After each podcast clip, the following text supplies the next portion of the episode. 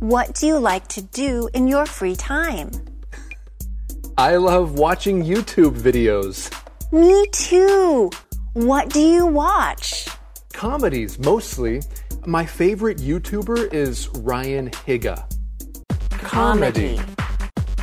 YouTuber. He's funny. What do you like to watch? I like to watch beauty tutorials so I can improve my makeup skills. I also like to watch gaming channels of top gamers.